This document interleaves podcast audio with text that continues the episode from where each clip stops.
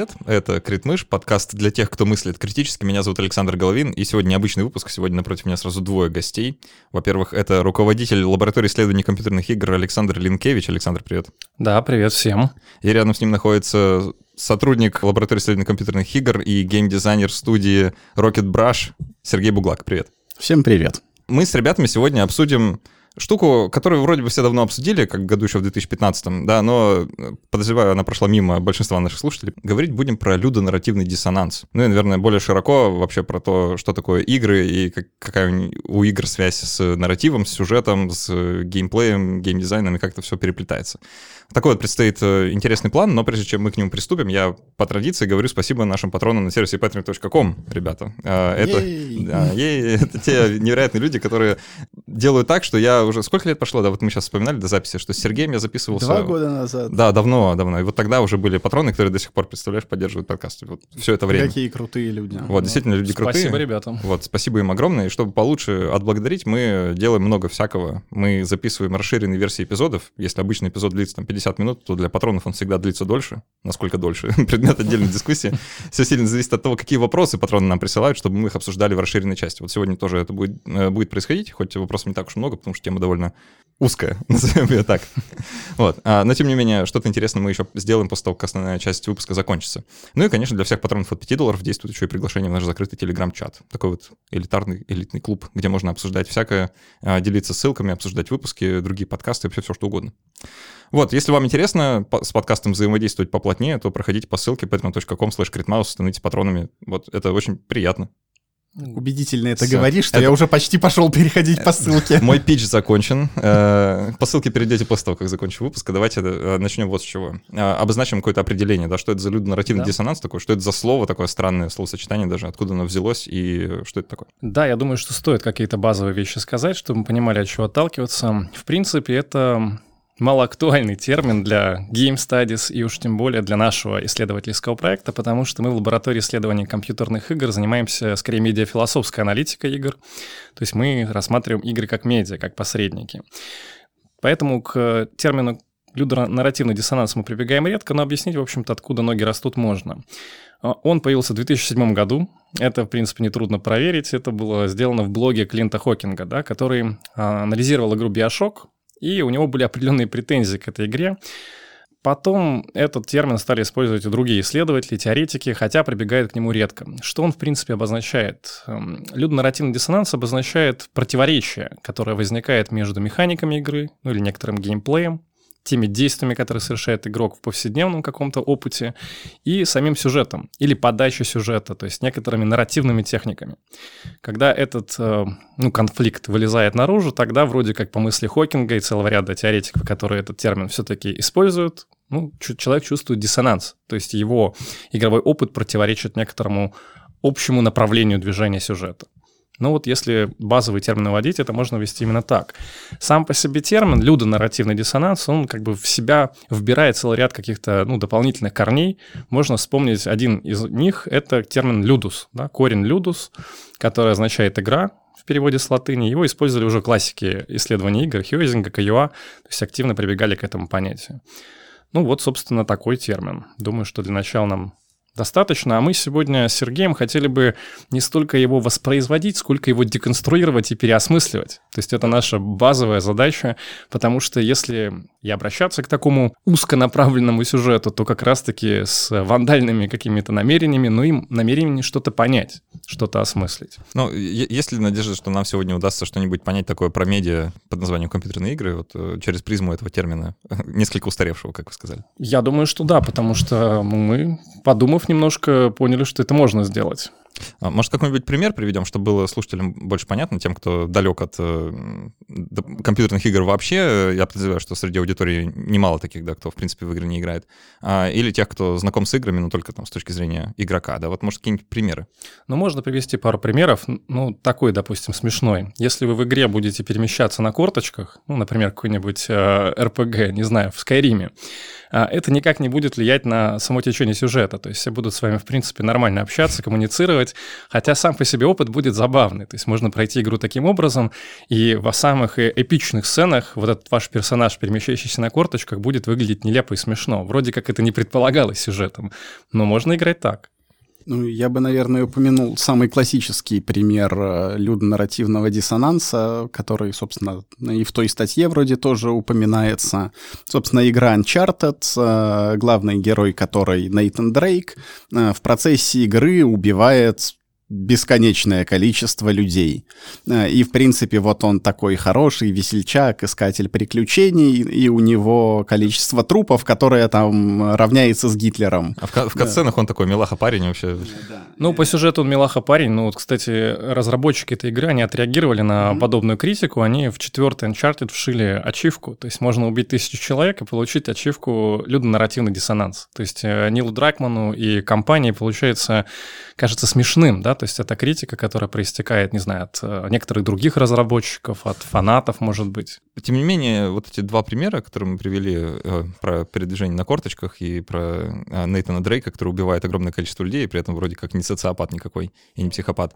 Термин нарративный диссонанс, он как бы нас подводит к тому, что есть некоторое противоречие между геймплеем и сюжетом, да? что вот э, в той оригинальной статье 2007 года, а, на которую мы уже успели сослаться, да, там речь идет про биошок. И там, кстати, по-моему, не упоминается Uncharted. Э, Нет, он позже упоминается да, других. Да. А, смысл как бы эм, статьи вот этой оригинальной, оригинального термина, насколько я успел понять, он несколько расходится с, с ну, условно, современным его прочтением, да, и с современной интерпретацией, потому что изначально э, речь была о том, что э, как бы история, которая игра рассказывает на каком-то мета-уровне, типа вот о чем игра на самом деле, э, в, в плане биошока входит в противоречие с тем, как, э, э, что происходит механически философское течение, которое в игре рас, рассматривается, это такой объективизм. Смысл его заключается в том, что делай, делай все для того, чтобы тебе самому было лучше, хорошо, такой вот эгоизм в чистом виде, да, что нужно там собирать ресурсы, чтобы самому продвигаться по сюжету. Но при этом игра тебе предлагает выбор а, убивать этих маленьких сестер, э, забирая у них а, тот ресурс, который нужен, или не убивать их, да, как бы а, сохраняя им таким образом жизнь. Как бы такой а, моральный выбор предоставляет, который игрок может сделать э, геймплей как бы работает на эту идею, да, что вы можете исследовать вот это направление э, и каким-то образом с ним э, значимо взаимодействовать, как пытаясь исследовать эту философию. Но когда дело доходит до самого сюжета, там этот выбор у вас полностью отсутствует. Вы можете делать только то, что игра позволяет вам сделать, и никакого выбора там не прослеживается. И это как бы вот в этом противоречие. А, что в этом как бы состоит диссонанс для автора оригинального термина. А когда мы говорим про современные примеры типа Uncharted или а, Tomb Raider 2013 года, где все сводится к там, вот, критике самого насилия, что ли, и как бы его э, оторванности от самого сюжета. Что это как будто несколько другое. Uncharted вроде не, не предполагает, э, что вы задумываетесь о том, как много людей вы убиваете в процессе. То есть это не стоит на повестке дня. То есть как, как будто бы и в этом нет никакого диссонанса тогда. То есть как бы два, два разных подхода. Не знаю, насколько я хорошо сейчас описал, наверное, не очень хорошо. Да, мне кажется, что хорошо, и мне кажется, что вот эта вот разница между разными описаниями этого нарративного диссонанса как раз и говорит о том, что у нас эм, есть целый набор диссонансов. И я вообще предложил так рассматривать это понятие или этот, не знаю, концепт. А, я бы сказал, что людонарративный диссонанс лежит в основе вообще всех игр. То есть, как это ни странно, мы всегда найдем какой-то конфликт между геймплеем и сюжетом, или, может быть, между разными нашими ожиданиями и тем, что в игре разворачивается. То есть, иначе бы игра не могла состояться. То есть, в этом смысле, если мы деконструируем и переосмысливаем это понятие, мы должны говорить, что оно лежит вообще в любой игре в основе любого геймплея. Ну, можно привести простой пример. Опять же, э, в Morrowind вам дают задание по основному квесту, вы можете этого не делать. То есть вы можете отложить продвижение основного квеста и делать что угодно. Можете путешествовать, торговать, собирать оружие, мантии, ну, в общем, что понравится. И мир как будто подвисает на паузе. Казалось бы, нужно воплощать пророчество, нужно, в общем-то, всеми силами выполнять основную линию. Но игрок может себе позволить делать что угодно. То есть это уже создает некоторый диссонанс между геймплеем, тем, как мы играем, и вот самим сюжетом. Ну, если посидеть и подумать, можно найти такие противоречия или такие конфликты в любой игре. Да, они как будто необходимы для самого медиа. Получается так. Я бы сказал, что сам медиум компьютерной игры уже изначально предполагает э, такое противоречие, вшитое в ее структуру. Я поясню сейчас очень просто. Смотрите, мы в лаборатории используем термин «компьютерные игры». То есть подчеркивая, что игра осуществляется на счетном медиуме. То есть это всегда какие-то вычисления. Будь то калькулятор, приставка, не знаю, Xbox, PlayStation или персональный компьютер. Но вроде бы, когда мы играем, мы вступаем в игру свободно, да, то есть мы хотим реализовать какие-то свои желания. Игра такая платформа для их экспликации, их освобождения. И вот э, счетность или просчитанность, продуманность сюжета, в том числе геймдизайнерами, она вступает в противоречие с нашим желанием такого свободного движения. И уже на этом уровне мы обнаруживаем некоторый диссонанс, пусть и не с нарративом связанный, но с нашими ожиданиями, да, с тем, что мы должны как бы сопротивляться или как-то взаимодействовать с вычисляющей машиной.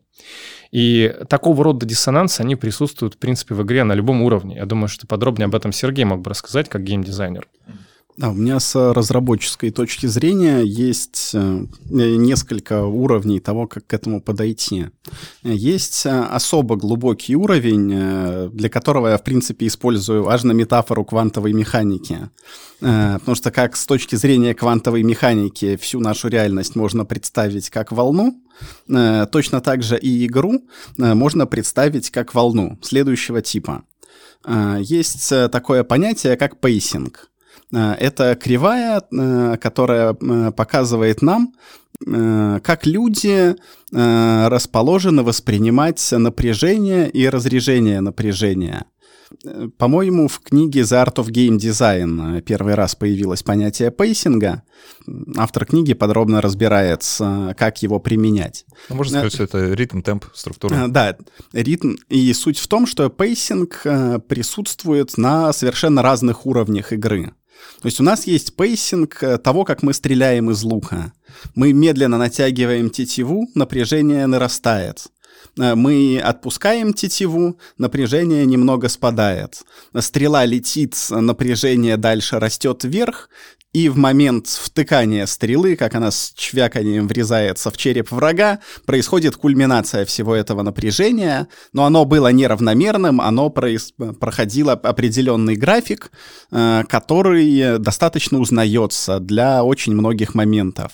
То есть э, то, тот же график пейсинга, который хорош для стрельбы из лука, он хорош для подпрыгивания персонажа. Персонаж должен немного сжаться, чтобы построить напряжение. После этого он должен разрядиться, взлететь.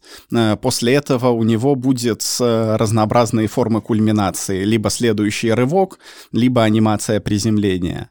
И вот эта кривая pacing а присутствует как в самых мелких частях, так и в больших э, фрагментах геймплея. Например, в глобальной структуре получения уровней игроком. То есть сперва ты первого уровня, ты с трудом справляешься с монстрами, напряжение нарастает, ты получаешь второй level, происходит пик твоей мощи. Тех врагов, которых ты убивал с трудом, ты начинаешь убивать легко. После этого ты идешь в следующую локацию, и напряжение растет опять. Ты опять встретил монстров, которые сильнее тебя, ты их с трудом убиваешь, ты получаешь следующий level. Э, такой же pacing э, можно найти в любой э, глобальной механике, и этот же pacing мы обнаруживаем в структурах сюжета. То есть вот эта глобальная структура, которую выписали в The Writer's Journey э, и там путешествие героя, она в принципе тоже является pacing ом. И в этом смысле, если мы возьмем все вот эти вот э, мелкие графики возрастания и разрежения напряжения, расставим их по большой временной линии, э, и как-то сведем между друг с другом, чисто теоретически мы можем получить одну большую волну. И в этом смысле э, вот это та самая суперструна квантовой механики компьютерных игр, которая является игрой. На этой метафоре можно понять, что э, все эти маленькие графики находятся в каком-то диссонансе между друг другом. Их иногда можно гармонизировать, но зачастую задача геймдизайнера не допустить хотя бы полного хаоса. Потому что с тем обилием механик, э, с тем обилием историй, которые рассказывает каждая из этих механик, с тем количеством вот этих вот мелких нарастающих и спадающих напряжений, гармонизировать их полностью нельзя. Э, можно только попытаться не допустить какого-то полного разлада. И в этом, через э, вот эту линзу, возможно, разные взгляды на людонарративный диссонанс, но вот через эту линзу э, нет людонарративного диссонанса. Есть просто диссонанс разных графиков пейсинга. И в этом смысле людус и нарратив — это просто еще одни э, графики возрастания и спадания напряжения, которые диссонируют между собой, как диссонируют все отдельные части игры. То есть задача геймдизайнера тогда сделать так, чтобы они не диссонировали очень сильно, или просто иметь в виду этот диссонанс и как-то его А, использовать? А можно и, и, так, и, и, то, так. и другое, да. Можно и так, и так. То есть можно намеренно какие-то диссонансы создавать. Скажем, те, кто сейчас выступает за понятие людонарративного диссонанса, они говорят, что можно так создавать интересных персонажей. Ну, скажем, мы будем делать что-то такое в игре, что будет нас э, ну, отвращать от самого персонажа. То есть можно же таким образом как-то обыгрывать эту механику. То есть можно даже сделать из этого механику, попробовать. Э, Можно пытаться их ликвидировать, эти диссонансы. Ну, простой пример. Вот мы говорили про Uncharted, да, четвертый. А Здесь разработчики поиздевались над э, людонарративным диссонансом, вшили это как ачивку. Окей. Можно по-другому, можно как в Dishonored сделать. То есть, убивая э, персонажей, убивая каких-то ну, NPC, ты будешь создавать хаос в этом мире, и, соответственно, твое прохождение будет меняться. И концовки будут от этого тоже очень сильно зависеть. Получается, здесь разработчики постарались этот ну, видимый уровень ну, возможного диссонанса как бы утилизировать. То есть они его как бы встроили в саму структуру игры. Хочешь проходить игру кровожадно, резать каждого человека, который встретился тебе на пути, пожалуйста. Но от этого будет меняться и сюжет, и само состояние мира. То есть можно вот так поступать, но в принципе это не обязательно. Как показывает практика прохождения Uncharted 4, да, можно отвлечься на перестрелки, но это не мешает восприятию сюжета, можно как бы их вырезать, то есть сделать такую купюру в уме. Ну, ты развлекся, а потом переходишь к просмотру сериала, то есть такой сюжет. Можно ли все-таки сказать, что иногда э, это мешает? Вот э, с Uncharted и Tomb Raider-то еще ладно, можно как-то ну, подумать, да, что действительно вот те, что, то, что происходит в промежутках между кат-сценами, это некоторый филлер, да, который ну, просто необходим, чтобы игра состоялась, потому что без этого филлера непонятно... Ну, кино будет интерактивное, ну, да, да, другой жанр. Действительно, получится другой жанр. А вот в случае, например, нашумевший, вышедший какое-то время назад, не помню, сколько, пару лет да, прошло, The Last of Us 2, сколько лет прошло? Год прошел, наверное, чуть больше, я не помню А, в которой многие тоже усмотрели наличие этого самого диссонанса. Потому что история, сейчас без каких-то особо крупных спойлеров, ну, просто извините, если что, вдруг ляпну, история разворачивается вокруг мести и отношения к мести разных персонажей, там, к тому, насколько далеко может завести круг насилия, условно говоря. То есть игра как бы критикует насилие таким образом, высказ, высказывается на его счет, по крайней мере. И при этом то, что происходит в этом филлере между кат-сценами, называют, что называется, оно как будто полностью перечеркивает этот дискурс, потому что ну, количество людей, которые нужно убить, чтобы, значит, отомстить за ту конкретную смерть, за которую вы пытаетесь отомстить, оно превышает все мыслимые и немыслимые человеческие вообще какие-то значения и перестает быть значимым вообще хоть для чего-нибудь. И после просмотра всех этих замечательных филлерных сцен, да, в которых вы принимаете непосредственное участие, там, разрываете людей гранатами, стреляете им в голову из арбалета и все такое прочее, веселое, что значит, ради чего, на самом деле, в эту игру все играют. Да, потом как-то смотрится несколько не знаю, лицемерно, что ли, да, вот там некоторые переживания героев по поводу там отдельных событий. А, вот с этим как быть? Это, есть ли вообще это проблема или это просто неверный взгляд? Ну, просто если посмотреть так на людонарративный диссонанс, то можно сказать, что он работает, когда человек вживается в игру. То есть вживается в некоторую историю, может быть, персонажа. Если вы действительно поверите в Нейтана Дрейка, такого весельчака, и начнете в это играть, а потом нужно будет вырезать там толпы врагов, то, ну, наверное, диссонанс, он произойдет. Но он произойдет у вас. То есть это будет какой-то личный опыт восприятия, это будет некоторая проблема конкретного игрока. Но в целом, если вы будете относиться к игре как к некоторому набору техник, некоторому набору механик, возможностей, то такой проблемы не возникнет. То есть э, игра учит нас дистанции. На самом деле она приучает нас держать дистанцию. Если вы вовлекаетесь в этот процесс, ну, э, это некоторый способ играть. И тогда, ну, скажем, творение Нила Дракмана вам не подходит, потому что он любит как раз э, выстраивать ну, какие-то сюжетные ходы, а потом, соответственно, вот перемежать их перестрелками, разрывами э, врагов. Ну, играйте в другие игры. Ищите под себя тогда более сюжетно ориентированные игры. Вполне может быть так надо делать. То есть это вопрос только отношения. Ну, в данном случае я бы сказал, а, если брать пример второй части Last of Us или, допустим, а, Uncharted 4, то, наверное, да, то есть это вопрос отношения. То есть насколько вам важно, а, что какие-то сюжетные ходы перемежаются такими геймплейными участками. Но в целом, чтобы был понятен наш тезис, то есть игра, она и состоит из этих диссонансов. Людонарративных, а, нарративно, ну не знаю, звуковых, допустим, визуально-звуковых. То есть можно искать разные точки напряжения в игре. И они могут быть использованы талантливо геймдизайнером, ну, скажем, может интересно их встроить в эту систему, могут быть, э, ну, бесталанно, то есть, может быть, человек даже не заметил, что там какой-то диссонанс возможен. И это вопрос просто мастерства геймдизайнера и, ну, как бы улучшения этой индустрии.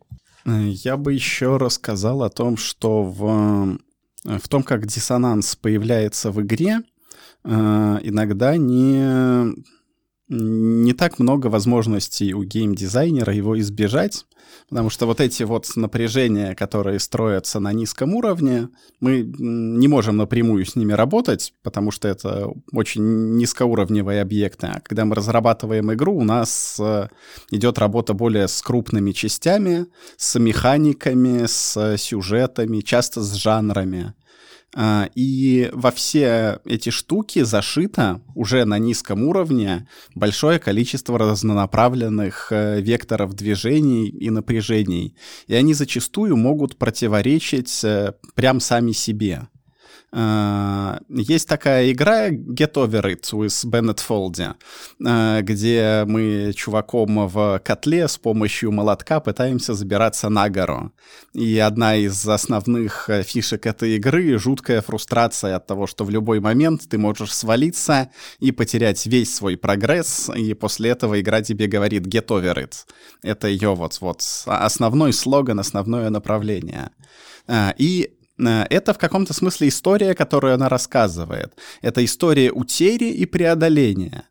Э, но в этой самой истории э, без без какого-то особого простора для геймдизайнера избежать этого диссонанса зашита идея э, прогресса, идея улучшения. Что когда ты get over it, ты с каким-то, э, с каждой попыткой становишься чуть лучше. Это причина, почему ты должен быть get over it.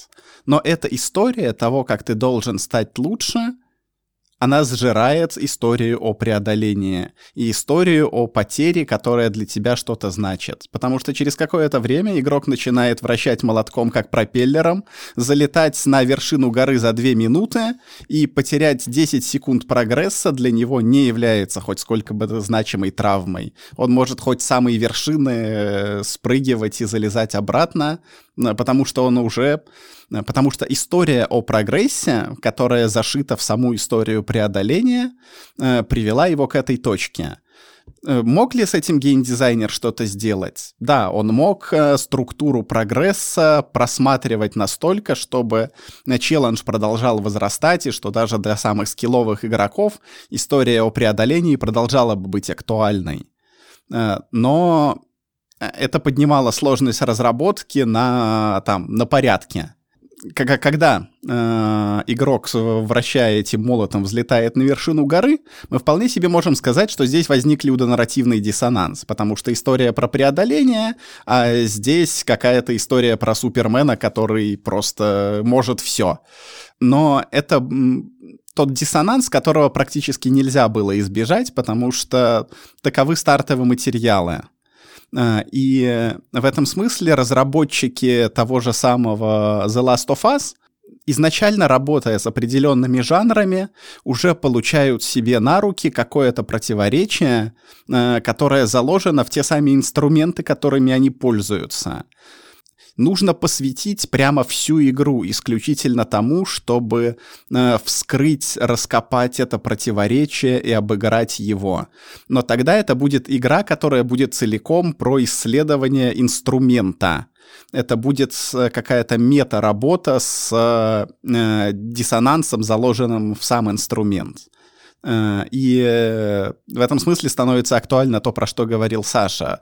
Э, большинство геймдизайнеров, которые не заинтересованы, чтобы выходить на мета-уровень, чтобы исследовать свой инструмент, а которые заинтересованы просто в том, чтобы рассказать историю, в их истории будет этот диссонанс, потому что он заложен в самих инструментах, в самом медиа и даже в самих высокоуровневых штуках, которыми пользуются используются геймдизайнеры, чтобы делать свои игры. Как, как в случае с Uncharted, получается, ну, там есть механики стрельбы, да, там есть э, движок да. игры, который как вот заточен на там, э, расчет полета пуль до их столкновения с объектами. Ага. И, и есть жанр, и, как бы это сказать, коммерческий смысл, что является немаловажным при разработке игры. Потому что если ты, как геймдизайнер, хочешь рассказать историю, которую кто-то услышит, э, и э, там получить какие-то ресурсы, тебе нужно работать в каком-то из жанров, который продаст твою игру. А жанр — это некоторые ожидания с ним связаны. Э, жанр — это ожидания, которые с ним связаны. И именно поэтому перевести Uncharted в жанр интерактивного кино, где Нейтан Дрейк не стреляет, ну, оказалось невозможным. Ну, я бы еще добавил, что если какие-то диссонансы можно устранить, рождаются другие. Ну, опять же, пример. А, про Morrowind я говорил, да, то есть можно не выполнять основной квест, заниматься чем-нибудь другим. А можно ввести такую механику, которая принудит а, игрока все-таки выполнять основной квест. И такое было сделано в отечественной игре Морутопия, то есть где время идет, то есть, соответственно, ты должен что-то делать, иначе мир будет без тебя, в общем, действовать. А, и это принуждает тебя каким-то, ну, более активным, может быть, движением. Побочные квесты, если они даже и есть в этой игре, они будут не так важны.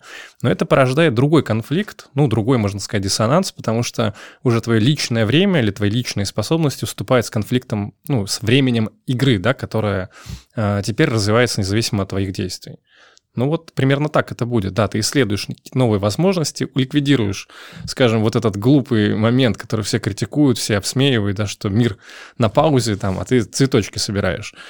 Но э, это порождает целый ряд других проблем. И действительно это может вывести нас на другие механики, другие интерфейсы, да, то есть это будет совсем другая игра, другой жанр я э, с самого детства обожал всякие RPG-игры, да, вот такие с ролеплеем, вроде готики, да, вот как-то вырос прям почти на этом. А, и всегда нравилась возможность там погрузиться вот в роль какого-то персонажа и почувствовать себя человеком, которым ты не являешься, да, как-то вот в, э, в какую-то новую шкуру залезть, и это казалось очень интересным. Но со временем я перестал, ну, как потерялась возможность вообще играть э, серьезно в такие игры, типа вот Skyrim или того же Morrowind, потому что ты думаешь, окей, там вот попробую вообразить себя там каким-нибудь волшебником, да, который, значит, молнии метает, и попробует отыграть такого персонажа, значит, он, у него, значит, вот такой характер, э, в таких ситуациях он будет поступать так, в таких иначе. И имея этот образ в голове, ты запускаешь э, Skyrim, и тут же летит в тартарары, потому что игра как бы, э, она предлагает тебе уже некоторые не знаю, э, сюжета, некоторый нарратив, он на тебя в него всовывает, впихивает без оглядки на то, как бы ты сам хотел играть, и тебе приходится так или иначе иметь дело с какими-то ожиданиями разработчика, что ли, от того, как ты будешь играть. А, не знаю, э, насколько это связанные вещи, вот э, такой intended play, да, или а, как это лучше на русский перевести, да, вот именно задумка а, разработчика, как с игрой нужно взаимодействовать, насколько это связано с понятием диссонансов, о котором мы говорим? Для разработчиков, как будут играть в его игру, это тоже большой вопрос. То есть почему необходимо какое-то тестирование? У нас в рамках семинара лаборатории не раз этот вопрос обсуждался. Например, Сергей рассказывал, как составляются тепловые карты геймдизайнерами, чтобы они понимали, скажем, куда ну, типичный, может быть, игрок пойдет, да, в какую сторону, направо или налево, или прямо вообще. Да, какой-то процент пойдет, например, в самую неожиданную сторону, не знаю, вверх полезут куда-нибудь, на гору. И вот для них там расположат, э, ну, какой-нибудь бонус. Есть процент игроков, которые просто по левой стене будут обходить по периметру, да, всю карту, чтобы, не дай бог, что-нибудь не пропустить. И, например, так, а может быть, э, будут искать какие-то лакуны, дыры, ну, скажем, этим занимаются спидранеры, да, то есть они постоянно находят какие-то дыры в самой игре, чтобы быстрее проходить. Ну, то есть есть разные способы играть, можно развлекать себя по-разному. И тот способ, который придумал геймдизайнер, который может быть, предполагался, он совсем не обязателен для игрока, это важно. Поэтому, собственно, и рождаются, ну, самые разные субкультуры геймеров. Мне кажется, что вот эта часть э, про э, то, как геймдизайнер представляет взаимодействие с игрой и как это взаимодействие в реальности происходит, она очень много может сказать о том, что мы вообще, что мы думаем про некоторые жанры, про некоторые игры, вообще про людей. А, у меня просто есть э, такая забавная история, если хотите. Э, помните, э, с чего началась серия GTA, да, вот с таких э, топ-даун, mm-hmm. да, вот таких шутеров, да, с видом сверху, очень схематичные, такие пиксельные были, это там начало нулевых, да, или даже раньше, когда первые из них появились. И я помню, когда я шел в гости к другу, у которого, значит, эта штука была на компьютере, и он мне даст в нее поиграть. Я помню как бы свое счастье неимоверное по этому поводу. Вот, потому что у меня не было такого... Relatable. Да, да, у меня не было такой возможности. Вот, и наконец-то, наконец-то мне дадут в руки, в общем. Да, я, значит, оказываюсь на улицах какого-то незнакомого мне города. Очень грустно. Да, очень. трагическая, трагическая история практически. Это такое же детство было. И друг этот сидит у меня за спиной, значит, смотрит, как я взаимодействую с игрой в первый раз. Я про нее ничего не знаю, кроме того, что, ну, ну каких-то совершенно базовых вещей. Более того, у меня нет никакого опыта с ней взаимодействия. И я вот оказываюсь на улицах этого незнакомого мне города, uh-huh. пытаюсь освоиться с управлением, и что я делаю? На протяжении примерно 20 минут, э, примерно из тех 30, что мне дали поиграть, я просто по правилам ездил на автомобиле, вот пытаясь освоиться с управлением, останавливаясь на красный свет, э, давая людям перейти дорогу и все такое. И все это время, что я так играл, Друг у меня за спиной негодовал, просто махал руками, бегал по комнате и кричал, да слушай, да я бы за 5 минут уже 4 звезды у меня бы было, я бы уже там в танке гранатометом бы стрелял. А ты что делаешь? А я, а я сейчас не понял, почему именно так нужно играть в эту игру. Да, почему игра как будто ожидает от меня, что я буду не, не буду ездить по правилам, а буду давить пешеходов, условно говоря, да. А, то есть вот эта вот некоторая презумпция появилась, э, и я как бы должен играть по правилам, иначе игра становится какой-то странной, да, реакция моего друга, она как бы вот тому, тому подтверждение. Э, вот это как раз тот случай про, про то, что Саша говорил, про, здесь они уже как метафора идут про тепловые карты. А, когда выпускают игроков в игру, возможно, это звучит оскорбительно для человечества в целом, но люди ведут себя не слишком по-разному. Э, когда игроков выпускают на, на какую-то территорию, большинство идут в какую-то определенную сторону или в несколько определенных сторон. А, и геймдизайнеры стараются вот в этих местах что-то разложить для игроков, чтобы они там что-то нашли. Точно так же игроки играют с не слишком э, большим способом, не слишком большим количеством способов. Э, и геймдизайнеры смотрят на то, каким образом играют игроки, э, и развивают механики. Ну, это один из видов разработки, когда разработка ведется с большим фидбэком от аудитории. Э, смотрят, как игроки употребляют их игру и развивают механики в тех местах, в которых игроки чисто статистически ведут себя чаще. То есть вот их целевая аудитория, целевая аудитория GTA чаще вела себя как твой друг. Э, поэтому, если ты начинаешь стрелять, включается механика Wanted, э, появляются звезды, нарисована куча дополнительной графики, есть оружие, есть танки. Э, вот. А для игроков, которые хотят ездить по правилам, не особо много геймплея сделано, потому что их значительно меньше. Но, тем не менее, в последних GTA, когда количество аудитории выросло, Uh, у них появилось безумное количество ресурсов, uh, как урок звезд. Э, они сделали продвинутый интеллект, который стал тормозить на светофорах, и теперь игроки, которые хотят поездить по городу и тормозить на светофорах, могут чуть интереснее поиграть. Там появилось не некоторое количество миссий побыть такси или что-нибудь куда-нибудь доставить. Я помню, мне это очень нравилось в третьей части, вот, а. когда это появилось. Да, э, э, этот геймплей со временем тоже стал поддержан, потому что такие игроки, как ты, тоже есть. И у разработчиков появились ресурсы их поддержать.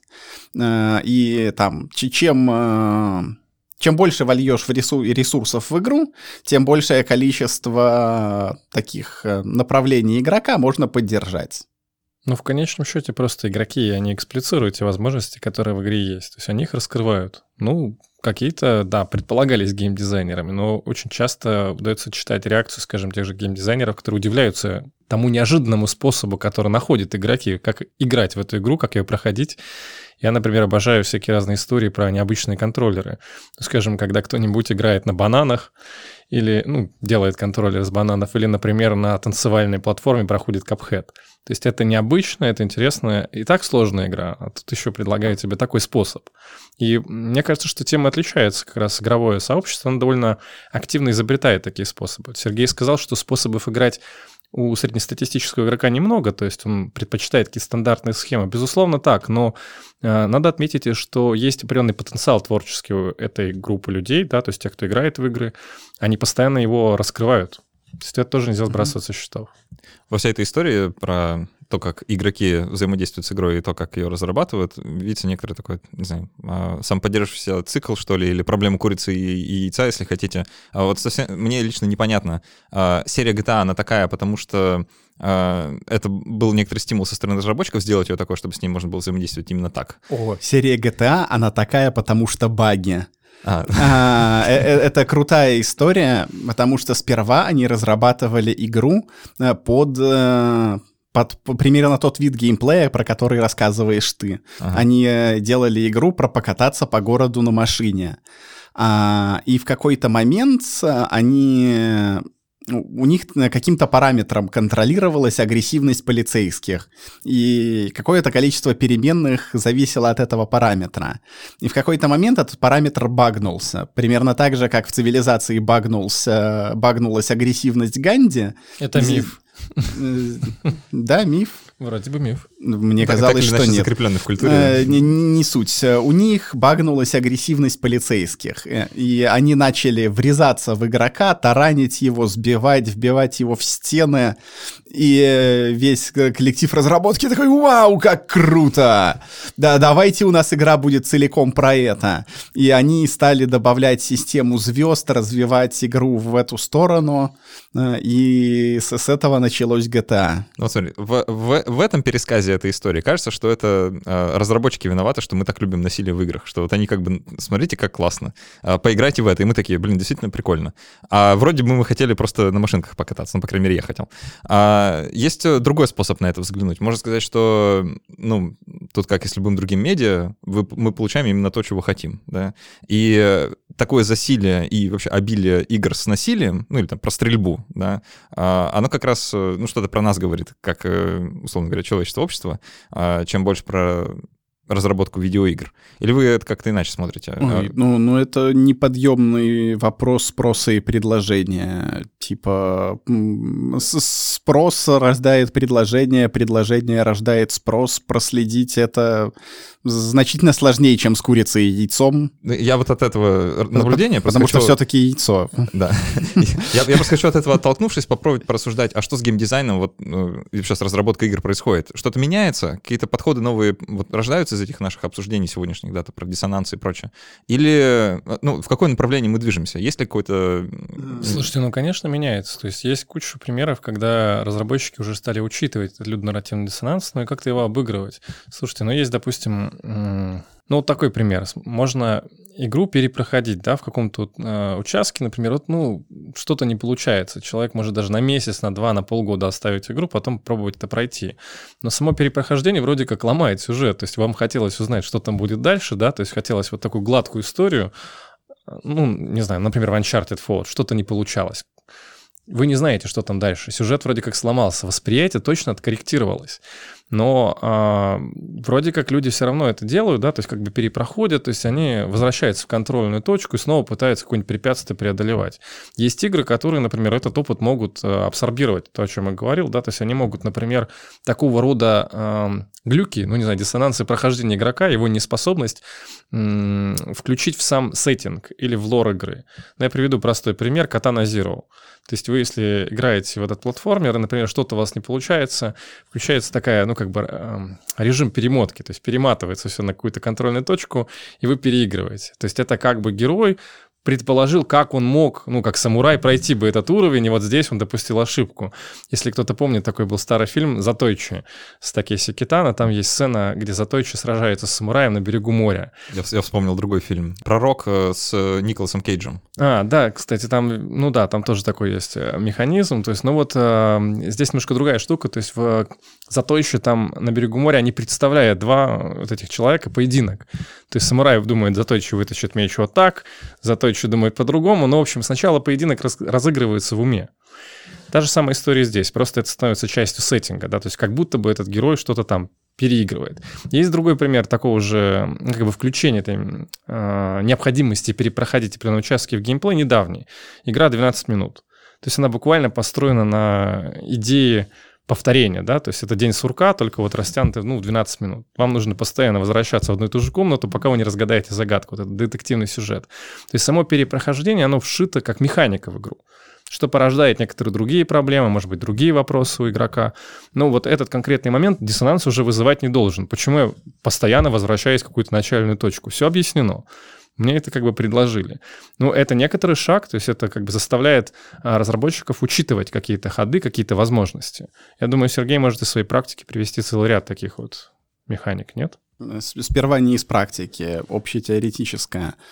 Академическое обсуждение того, как работают глубинные механики игры, сперва в большей части приводит к тому, что появляются небольшие разработчики, инди или чуть покрупнее, которые ставят просто напрямую себе задачу исследовать инструмент, э, в котором обнаружились недостатки или, наоборот, достоинства с их стороны. Э, и происходит какое-то вот такое переваривание этого инструмента, и только потом оно уже выносится на какие-то более высокие э, или более часто употребимые штуки. А из собственной практики мы сейчас разрабатываем игру, которая непосредственно является роглайтом, и э, очень много где в процессе создания игры Собственно, вот та, та теория о том, как конфликтуют разнообразные слои э, механик и восприятия, она мной придумана непосредственно для того, чтобы э, понять, в чем у нас проблемы в игре и как их продолжать разрабатывать.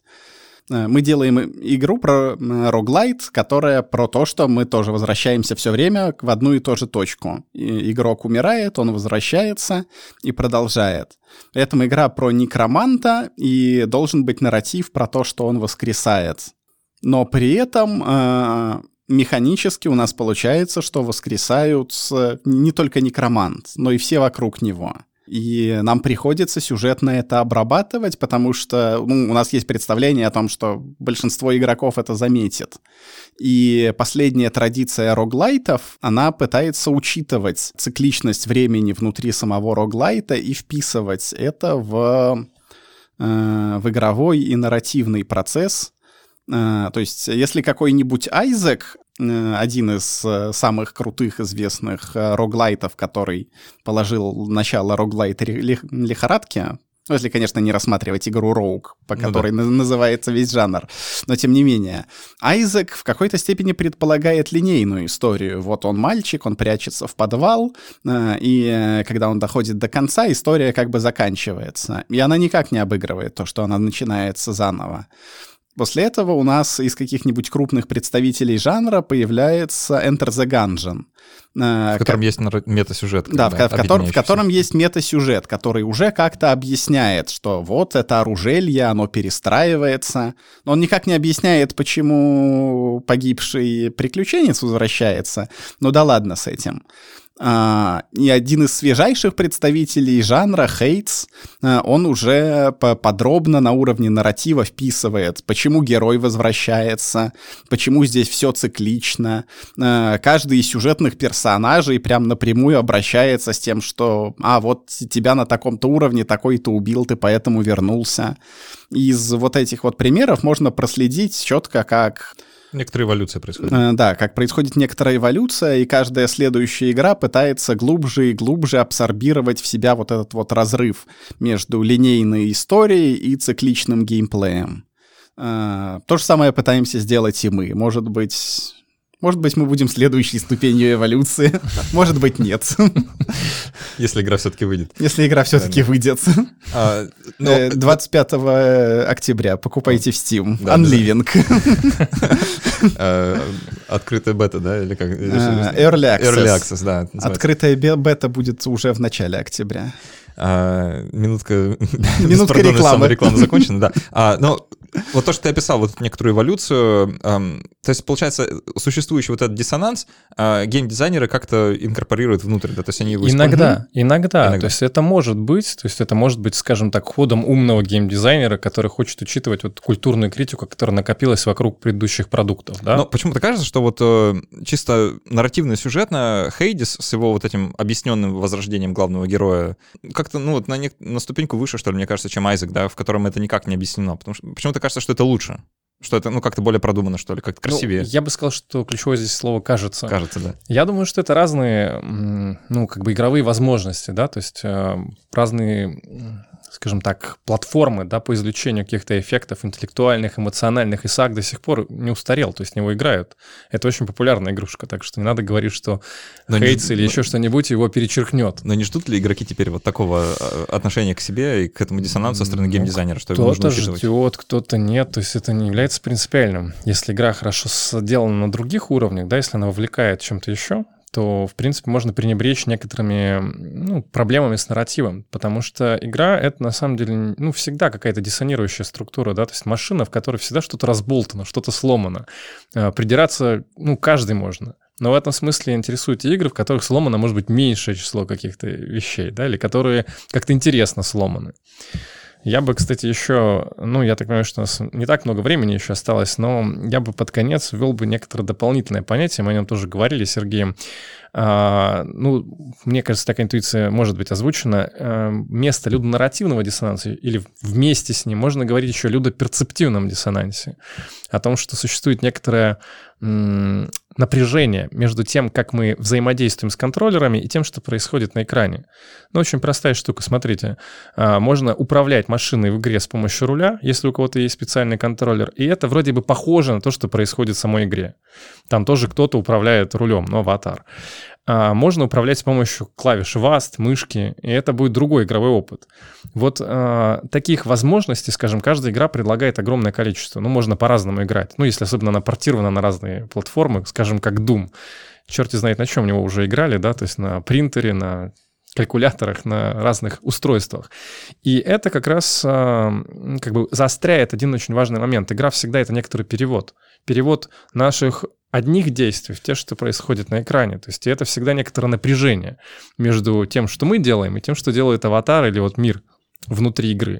То есть и вот этот людоперцептивный диссонанс, мне кажется, более перспективным термином, э, концептом или некоторым направлением исследования, чем людонарративный диссонанс.